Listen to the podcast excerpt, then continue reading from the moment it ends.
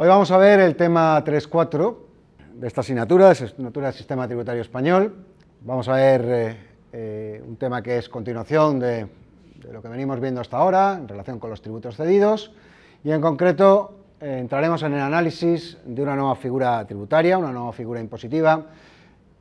el impuesto sobre sucesiones y donaciones. Una vez más, reiterar que la presente presentación es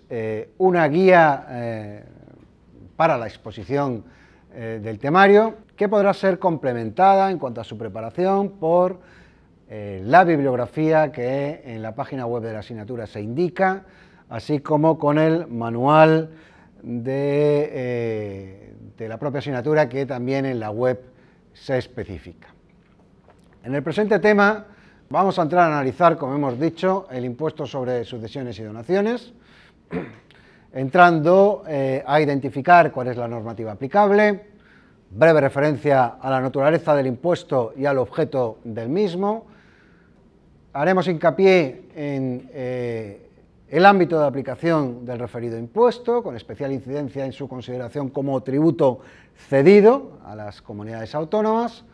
nos referiremos al hecho imponible para identificar exactamente cuáles son los diferentes supuestos o presupuestos que el hecho imponible reconoce como eh, circunstancias sometidas a tributación por este eh, impuesto. Analizaremos las diferentes modalidades de sujeción del impuesto con especial incidencia en la modificación normativa que ha operado a final del, año 2014, con vigencia desde el 1 de enero de 2015, en relación con la aplicación de una sentencia del Tribunal Superior de Justicia de las Comunidades Europeas. Eh, analizaremos quiénes son los sujetos pasivos del impuesto y los supuestos eh, incorporados en materia de responsabilidad eh, por la propia ley para entrar a continuación a analizar las operaciones de liquidación que han de realizarse, que han de llevarse a cabo para eh, la determinación de la deuda tributaria derivada de la aplicación de la normativa de este impuesto en sus diferentes modalidades, hablando de adquisiciones mortis causa, adquisiciones intervivos y seguros de vida. Eh, igualmente, eh, continuaremos con el análisis de estas operaciones de liquidación, determinando eh, la deuda tributaria o analizando cuáles son los criterios establecidos por la normativa para determinar la deuda tributaria y por último nos referiremos a las principales cuestiones eh, en materia de gestión del impuesto. El impuesto sobre sucesiones y donaciones es un impuesto de carácter estatal, un impuesto establecido por una ley, la Ley 29-1987, que regula el impuesto sobre sucesiones y donaciones. Como digo, es una ley estatal, una ley que es eh, de aplicación en todo el territorio eh, español, con las diferencias en cuanto al reconocimiento de, derechos históricos eh, que pudieran existir. esta ley encuentra su desarrollo reglamentario en el Real Decreto 1629-1991, por el cual se aprueba el reglamento del impuesto sobre sucesiones y donaciones. Como se indica en el propio enunciado o título de este tema, el impuesto sobre sucesiones y donaciones es un tributo cedido eh, y que encuentra eh, su regulación en el ámbito de la Generalitat Valenciana, que nos ocupa en la propia Ley 13 1997 de 23 de diciembre. En esta ley, eh, la comunidad autónoma, en el ejercicio de las facultades normativas que le han sido conferidas tanto por la Constitución española como por la Ley Orgánica de Financiación de las Comunidades Autónomas, pues desarrolla, como digo, esas facultades normativas estableciendo determinadas cuestiones o regulando determinadas cuestiones de forma diferente a como lo hace la ley estatal, la Ley 29 barra 1987. Indudablemente, eh, eh, es de aplicación en el ámbito tributario, como bien es conocido, el principio de jerarquía normativa, por tanto, eh,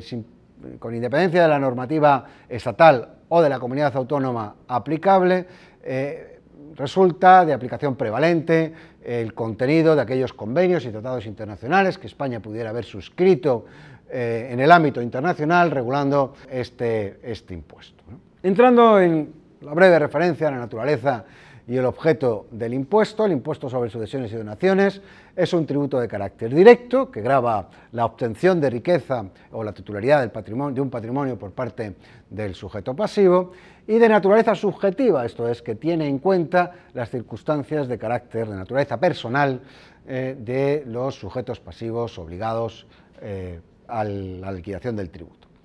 Y este impuesto lo que somete a tributación son aquellos incrementos patrimoniales que sean obtenidos a título lucrativo, es decir, sin contraprestación, por personas físicas. incido en esta idea, por las personas físicas. Este no es un tributo que sea exigible a una entidad eh, jurídica o una, una, sociedad, sino que exclusivamente se eh, exige el cumplimiento de la normativa en relación con el impuesto sobre sucesiones y donaciones de forma exclusiva a las personas físicas. Como digo, es un tributo que supone eh, el sometimiento a tributación de aquellos incrementos patrimoniales que esas personas físicas eh, perciban. El incremento patrimonial obtenido por una persona física constituye igualmente un hecho imponible del impuesto sobre la renta de las personas físicas, con el objeto de que no se produzca una doble tributación eh, por este mismo hecho, en el ámbito del impuesto sobre la renta de las personas físicas nos vamos a encontrar expresamente la exoneración de tributación por ese impuesto de aquellos incrementos patrimoniales que se pudieran obtener a título lucrativo por personas eh, físicas. Este impuesto sobre sucesiones y donaciones, ya entramos dentro del ámbito de aplicación del tributo, como hemos indicado anteriormente, es un impuesto que eh, tiene cobertura o se exige en la totalidad del territorio español, obviamente sin perjuicio de lo que pudiera establecerse en eh, aquellos regímenes tributarios especiales que por razón del territorio y por el reconocimiento de determinados derechos históricos pudieran ser de aplicación, como es el caso de los regímenes forales del territorio del País Vasco o del Reino de Navarra. Como hemos indicado, se trata de un tributo cedido a las comunidades autónomas, las cuales como hemos eh, anteriormente también referido, tienen competencias normativas propias en determinados aspectos del tributo. Y en concreto, estos aspectos son la posibilidad de modificar la ley estatal en cuanto a aquello que se refiere a reducciones en la base imponible que pudieran ser de aplicación. Igualmente, es de aplicación o esa competencia normativa atribuida a las comunidades autónomas en relación con este tributo eh, respecto de eh, la cuantificación de la deuda tributaria. Así, las comunidades autónomas pueden, y de hecho en muchas de ellas así lo han hecho, modificar los criterios para la determinación de la tarifa del impuesto incrementar la deuda tributaria en función de la aplicación de determinados coeficientes por patrimonio preexistente, que como veremos es un elemento eh, necesario para la cuantificación final de la deuda tributaria, e igualmente las comunidades autónomas, en ese ejercicio de las competencias normativas que son propias, podrán eh, modificar, eh, establecer o incluso no aplicar determinadas deducciones o bonificaciones en la propia cuota del impuesto que veremos eh, más adelante en el desarrollo del presente tema. En cuanto a la determinación de aquellas eh, de la comunidad autónoma competente para exigir el tributo y en consecuencia para aplicar la normativa propia, con carácter general, sin perjuicio que veremos más adelante eh, de forma más exhaustiva esta cuestión, pero con carácter general, cuando estamos hablando de aquellos incrementos patrimoniales obtenidos a título lucrativo por en transmisiones mortis causa, con carácter general, incido en la idea, la comunidad autónoma competente para exigir el, el tributo será aquella en la que quepa acreditar la residencia habitual del causante. Por el contrario, cuando nos encontramos entre incrementos de patrimonio obtenidos a título lucrativo como consecuencia de transmisiones eh, realizadas eh, entre personas vivas o transmisiones intervivos, el criterio para la determinación de la competencia o de la comunidad autónoma competente para exigir el tributo, en este caso, se establecerá sobre la base del concepto de residencia habitual de quien recibe el bien transmitido, en este caso, el donatario. Con una especialidad, y es que si estamos ante la transmisión a título de donación, a título lucrativo, de bienes inmuebles con carácter general, será competente para exigir el tributo y para aplicar la normativa propia a aquella comunidad autónoma donde dichos bienes inmuebles radiquen, donde se sitúan los mismos. El concepto de residencia habitual, que como hemos visto anteriormente, eh, es un concepto que tiene una importancia real en la determinación de la competencia eh, por parte de una comunidad u otra para la exacción del tributo, el concepto de residencia habitual lo encontramos en la propia ley que regula la financiación de las comunidades autónomas, en concreto en el artículo 28 de esa ley 22 de 2009, eh, en donde hace una remisión al concepto de residencia habitual genérica establecida en el ámbito, por ejemplo, del impuesto sobre la renta de las personas físicas. Una persona residente habitual en una comunidad autónoma, o incluso en territorio español, cuando quepa acreditar que más de 183 días al año eh, pues, eh, está en esa comunidad, reside en esa comunidad eh, autónoma. Ahora bien, respecto del impuesto sobre sucesiones y donaciones, el criterio para determinar la competencia de una comunidad autónoma para exigir el pago de tributo y aplicar la normativa se establece sobre la base del cumplimiento por parte de aquella persona cuya residencia habitual debe predicarse de cara a la aplicación de, la, dicha normativa, como digo, se exige que dicho eh, cumplimiento se produzca no respecto del año en el que el hecho imponible pudiera generarse, sino respecto de los cinco años inmediatamente anteriores a la fecha del devengo del impuesto, contados de fecha a fecha.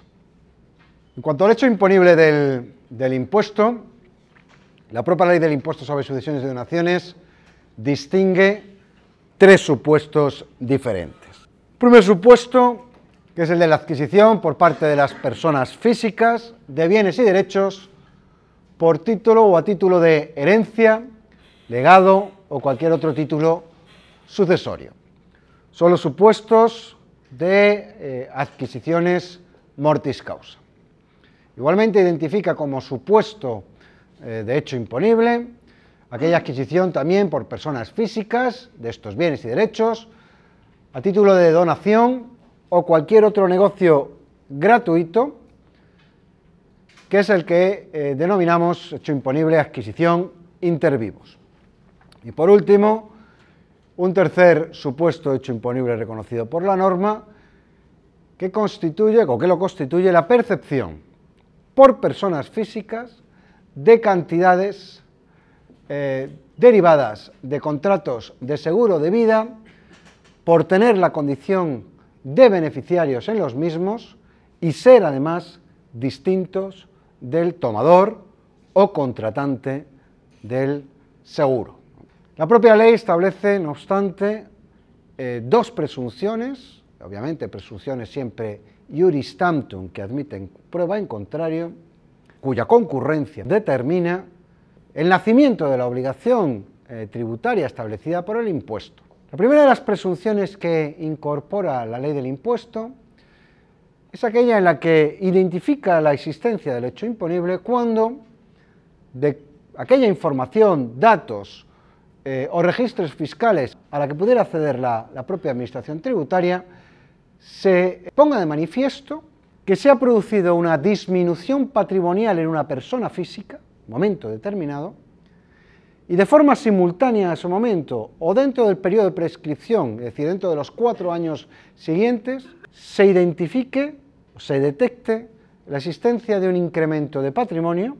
en, en la persona del cónyuge, descendiente, heredero o legatario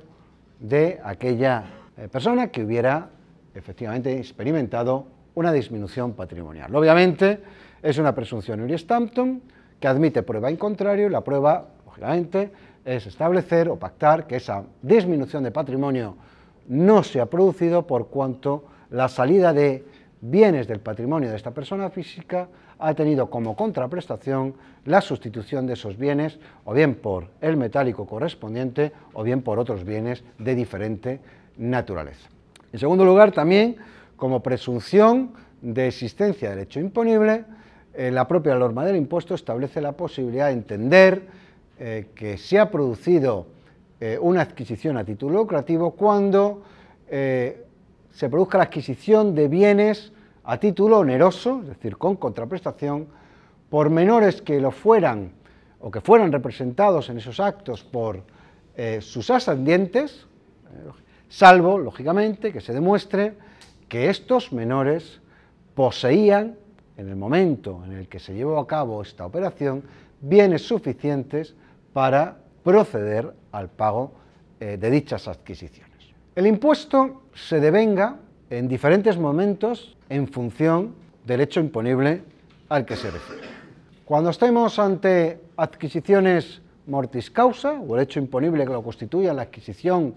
eh, mortis causa, el devengo se produce en la fecha de fallecimiento del causante, que era el titular o propietario de aquellos bienes que son objeto de transmisión.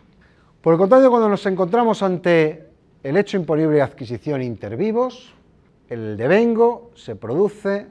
en la fecha en la que tenga lugar la celebración del acto o la formalización del contrato en virtud del cual se produce la transmisión de, a título lucrativo de eh, los bienes. Y en el caso de seguros de vida, el devengo se produce en la fecha de fallecimiento del asegurado, en este caso eh, el beneficiario eh, del seguro lo es aquel que tuviera la condición de heredero o legatario del fallecido, o en la fecha en que se produzca aquella contingencia que determine el derecho a su perfección, la percepción de cantidades derivadas del seguro de vida por parte del beneficiario. Y en cuanto a las diferentes modalidades que existen de cumplir con las obligaciones de liquidación de este impuesto, el impuesto sobre sucesiones y donaciones incorpora dos modalidades de sujeción, la modalidad de sujeción por obligación personal y la modalidad de sujeción por obligación real.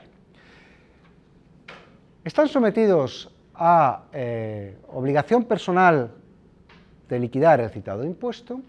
aquellas eh, personas que tengan la consideración de residentes fiscales en territorio español.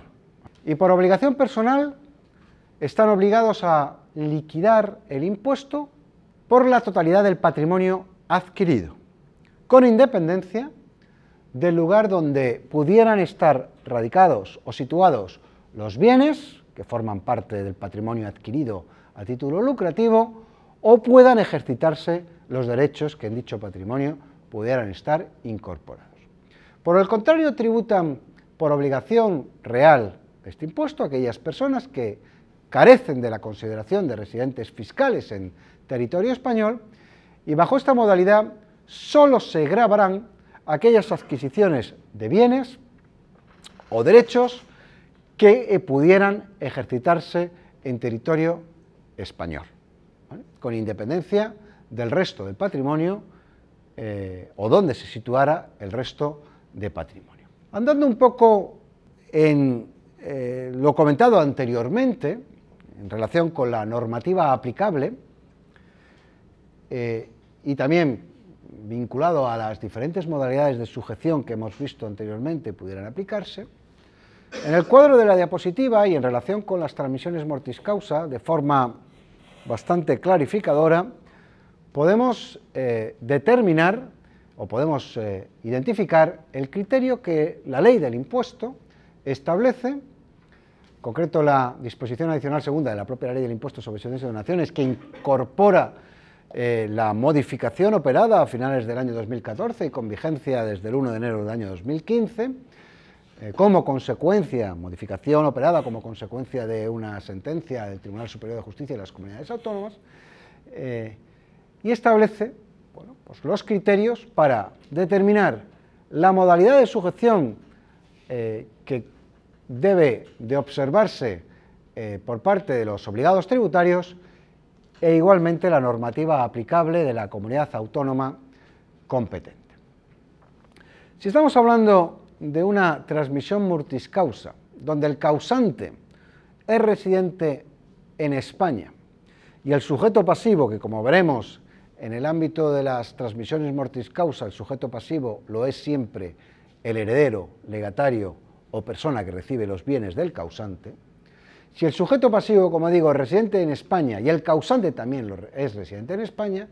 no existen dudas de que la modalidad de sujeción va a ser la modalidad de obligación personal y que la normativa aplicable será la de la comunidad autónoma en donde hubiera residido el causante, como hemos indicado anteriormente. La novedad en este sentido, que incorpora la modificación operada en la Ley del Impuesto sobre Institución de Naciones a finales del año 2014, reside en que siendo el sujeto pasivo residente en España y el causante residente en territorio de la Unión Europea o en el espacio económico europeo, la obligación personal será la modalidad de sujeción elegida y en este caso será posible la aplicación de la normativa de aquella comunidad autónoma donde residiera el sujeto pasivo obligado a la liquidación del tributo. Por el contrario, si el causante no fuera residente en España, ni tampoco lo fuera en territorio de la Unión Europea o en el espacio económico europeo, al ser el sujeto pasivo residente fiscal en España, tributaría bajo la modalidad de obligación personal de contribuir, pero en este caso, no siendo el causante residente en España ni en la Unión Europea, la normativa aplicable sería la estatal. Y por último, siendo el sujeto pasivo no residente en España,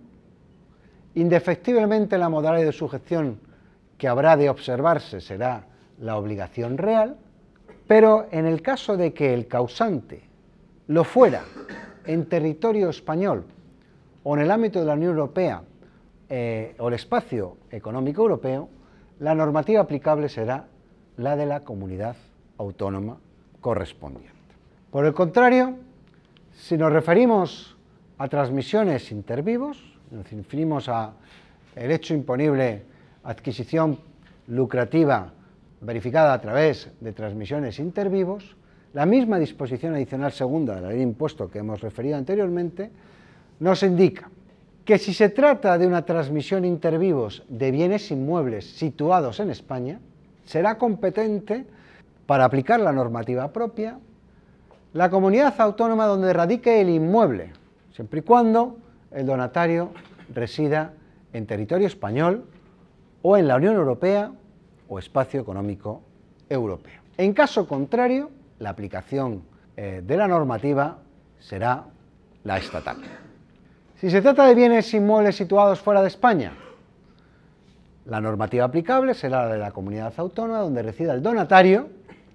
siempre y cuando el inmueble estuviera en territorio europeo, territorio de la Unión Europea o en territorio del espacio económico europeo. Por el contrario, si el inmueble está situado en otro país diferente a la Unión Europea o el espacio económico europeo, lo que nos dice la norma es que, lo que nos dice el punto de conexión, la disposición adicional segunda, es que la normativa aplicable será la normativa estatal. Y cuando se trata de transmisiones intervivos de bienes de naturaleza mueble, la comunidad autónoma competente para la aplicación de su normativa será la de la residencia del donatario si éste, lógicamente, es residente en territorio español. Si el donatario no es residente en territorio español, pero tiene la residencia en la Unión Europea o en alguno de los países que conforman el espacio económico europeo, será competente para la aplicación de la normativa aquella comunidad autónoma donde hubieran estado erradicados aquellos bienes que son objeto de donación o transmisión por actos intrevivos durante los últimos cinco años anteriores a la fecha de donación. Obviamente se verificará esto en función del número de días en los que dichos bienes hubieran estado en dicho territorio en los últimos cinco años. En el resto de los casos, la normativa aplicable será la estatal. En cuanto a los sujetos pasivos de dicho impuesto, la norma del impuesto nos establece claramente o identifica claramente cuáles son los obligados tributarios y lo hace en función de los tres hechos imponibles establecidos en el mismo. Cuando estamos ante el hecho imponible de adquisiciones mortis causa, son sujetos pasivos del impuesto y por tanto obligados al cumplir con la eh, obligación principal del pago de la deuda tributaria, los causohabientes, entendiendo por tanto aquellos herederos o legatarios o llamados a la herencia del causante. Por el contrario, cuando estamos ante adquisiciones intervivos, serán sujetos pasivos del impuesto aquellos donatarios o beneficiarios de la adquisición de dichos bienes a títulos lucrativos.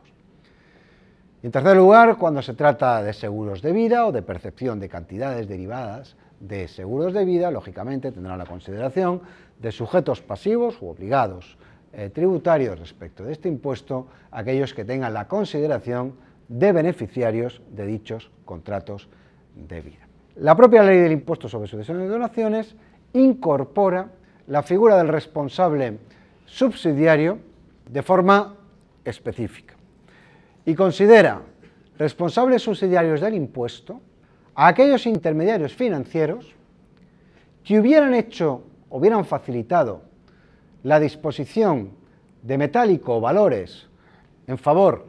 de los sujetos pasivos sin que estos hubieran acreditado previamente el pago del impuesto. Como intermediarios financieros debemos considerar pues, las entidades bancarias que pudieran liberar en favor del sujeto pasivo determinadas cuentas o determinados eh, depósitos sin que estos acrediten previamente el pago del tributo. Igualmente, se establece un supuesto de responsabilidad subsidiaria respecto de aquellas entidades de seguros que hubieran satisfecho o entregado aquellas cantidades a las personas que tuvieran la consideración de beneficiarios de contratos de seguros sin que estos hubieran previamente acreditado el pago de dicho impuesto. Y por último, también se establece un supuesto responsabilidad subsidiaria respecto de aquellos funcionarios que pudieran actualizar cambios fiscales o registrales de titularidad de determinados bienes sin que se acredite el pago del impuesto. Es el caso, por ejemplo, de aquellos registradores de la propiedad que autorizaran la inscripción de la titularidad de un bien inmueble eh, respecto de aquellos eh, beneficiarios o causavientes sin que estos previamente hubieran acreditado el pago del tributo. Bien, una vez analizadas estas cuestiones introductorias y muy relevantes desde la, la perspectiva del tributo, vamos a empezar a comentar el esquema de liquidación. En concreto vamos a comentar las diferentes operaciones de liquidación que han de realizarse de cara a la determinación de la deuda tributaria. Estas operaciones de liquidación las vamos a ver de forma individualizada respecto de cada hecho imponible. Así analizaremos las operaciones de determinación de la base imponible, base liquidable respecto de las transmisiones mortis causa, haremos el mismo ejercicio respecto de las transmisiones intervivos para finalmente determinar cuál es identificar cuáles son los criterios para la determinación de la base imponible y base liquidable en las percepciones de cantidades derivadas de la condición de beneficiario del seguro de vida. Analizando eh, ya las operaciones de determinación de base imponible en adquisiciones mortis causa, en primer lugar, como concepto de base imponible, en este supuesto debemos eh, señalar que se corresponde con el valor neto de la participación individual de cada sujeto pasivo en los bienes y derechos del causante. Se corresponde, por tanto, con el valor real de los bienes y derechos de los cuales se tiene el derecho a percibir, minorados por las cargas y deudas que, como veremos, pudieran resultar deducibles. En este caso es importante resaltar que el criterio para la valoración de dichos bienes y derechos establecidos en el impuesto sobre sucesiones y donaciones, a diferencia de lo que sucedía en el impuesto sobre el patrimonio, como digo, el criterio de valoración descansa sobre la base del concepto de valor real de los bienes, entendiendo como valor real, valor de mercado, el valor que eh, pudieran pactar partes independientes sobre dichos bienes. Una vez identificado eh, el concepto, una vez definido el concepto de base imponible, pasamos a establecer las diferentes operaciones eh, de cálculo que han de realizarse para alcanzar o para la cuantificación de la base imponible. En primer lugar, la primera operación que ha de realizarse consiste en la determinación del caudal hereditario del causante. ¿Qué es el caudal hereditario? El caudal hereditario lo constituye la suma de todos los bienes que pertenecían al patrimonio del causante a fecha de fallecimiento, excluyendo aquellos bienes que, por voluntad del causante, constituyeran legados en favor de una determinada persona. Incidimos en la idea de que la valoración de los bienes a efectos de la suma anterior habrá de realizarse por su valor real. Y una vez realizada la suma de todos los bienes del causante por su valor real, si el causante estuviera casado y el régimen económico matrimonial vigente a fecha de fallecimiento fuera el de sociedades, sociedad ganancial, habrá de procederse, como segundo paso, a la disolución de dicha sociedad de gananciales. Una vez cuantificado el caudal hereditario, la siguiente operación que debemos de realizar eh, para la determinación de la base imponible es adicionar al valor anteriormente identificado el concepto o la valoración que se le dé al concepto ajuar doméstico. Por ajuar doméstico tenemos que entender el conjunto de enseres eh, que se consideran necesarios para eh, la vida de una persona y que igualmente, cuando se produce el fallecimiento, eh, se transmiten, ese conjunto de enseres se transmiten en favor de los herederos o de los llamados a suceder al causante. La ley del impuesto sobre sucesiones y donaciones establece un criterio de valoración del ajuar doméstico, un criterio de valoración que en la medida en que si pudiera probarse un valor diferente, ya fuera mayor o ya fuera inferior, si se pudiera probar, este prevalecería sobre el anterior, requiere prueba de su existencia. Pero bien, como digo, el impuesto sobre sucesiones y donaciones establece el criterio de valoración de este ajuar doméstico en el 3% del caudal relicto del causante. No confundir el caudal relicto con el caudal hereditario que hemos anteriormente mencionado, ya que el caudal relicto, en este, sí que en su cuantificación tenemos que tener en cuenta no solamente el valor de aquellos bienes identificados de titularidad del causante, sino las cargas y gravámenes que pudieran resultar deducibles y que a continuación veremos eh, para la cuantificación de eh, la base imponible. No obstante, en este caudal relicto no vamos a incluir o no vamos a considerar el valor de aquellos bienes que tienen la consideración de bienes adicionables y que veremos a continuación. No incluiremos tampoco aquellas cantidades eh, que los herederos o causovientes pudieran percibir en concepto de beneficiarios de seguros de vida suscritos por el causante, ni tampoco consideraremos aquellas donaciones que hubieran sido realizadas por el causante con anterioridad a su fallecimiento y que tuvieran la consideración de donaciones acumulables. Por tanto, el criterio de valoración del ajuar doméstico se establece en el 3% del importe del caudal relicto del causante, caudal relicto que, como he dicho, ha de definirse de esta manera. Y en cuanto a la determinación del valor del, del ajuar doméstico, también la ley del impuesto sobre patrimonio permite minorar ese 3% que anteriormente hemos indicado, en el, y a su vez el 3% del valor catastral de la vivienda que pudiera haber sido utilizada por el causante y su cónyuge,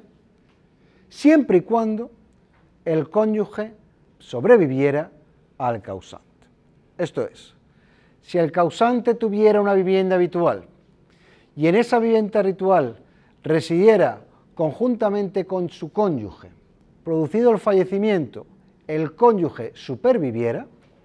es posible practicar una reducción sobre la valoración del ajuar doméstico realizada por aplicación del 3% sobre el importe del caudal alicto en el 3% del valor catastral de la vivienda que constituía la residencia habitual de dicho matrimonio. Una vez realizadas las dos operaciones anteriores, la ley del impuesto sobre sucesiones y donaciones establece, sobre la base de presunciones que admiten prueba en contrario, es decir, presunciones iuris tantum, la obligatoriedad o la necesidad de adicionar a las cuantías anteriormente indicadas el valor de determinados bienes que cumplieran con los requisitos que a continuación indicamos. Bienes que hubieran pertenecido al causante hasta un año antes del fallecimiento. Lógicamente, esta presunción se destruye, como se dice al final de la diapositiva, si se acredita que los bienes no pertenecen al patrimonio del causante porque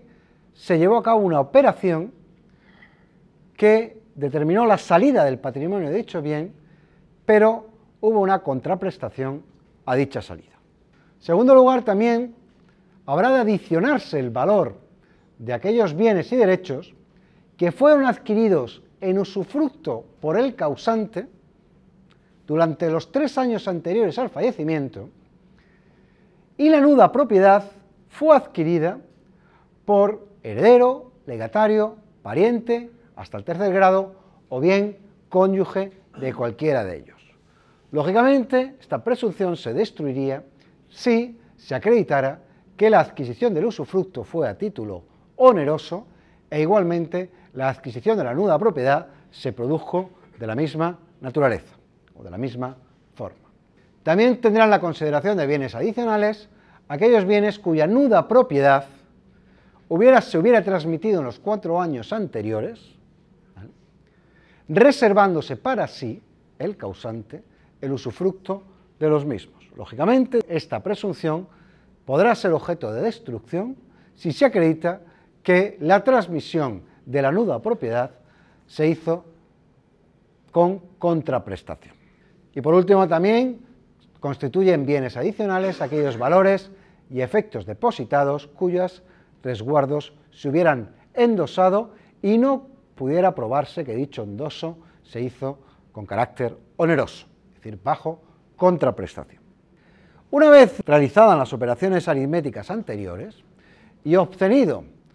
un eh, valor como consecuencia de la suma de los tres conceptos anteriormente identificados, será posible llevar a cabo determinadas deducciones o minoraciones sobre esta cantidad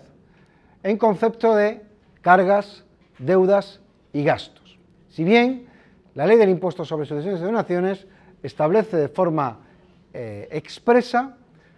que han de considerarse como cargas, deudas y gastos para que tuvieran la consideración de deducibles. Serán cargas aquellas que se establezcan directamente sobre los bienes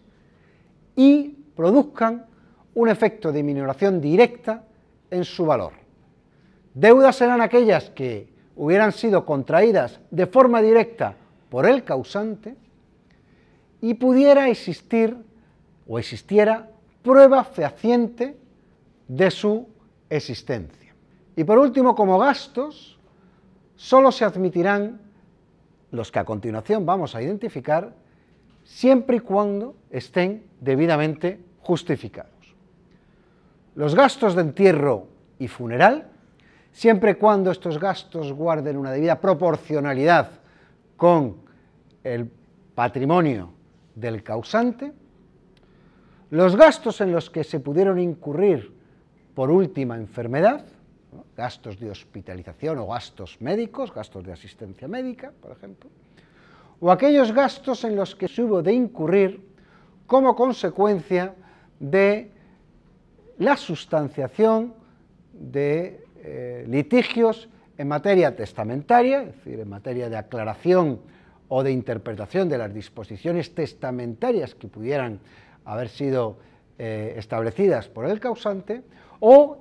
en, caso contrario, aquellos litigios en los que se hubiera debido de incurrir, o gastos por litigios en los que se hubiera debido de incurrir como consecuencia de la eh, aclaración de situaciones eh, en defecto de disposiciones testamentarias, es decir, en supuestos de avintestato. Y una vez realizado en estas operaciones,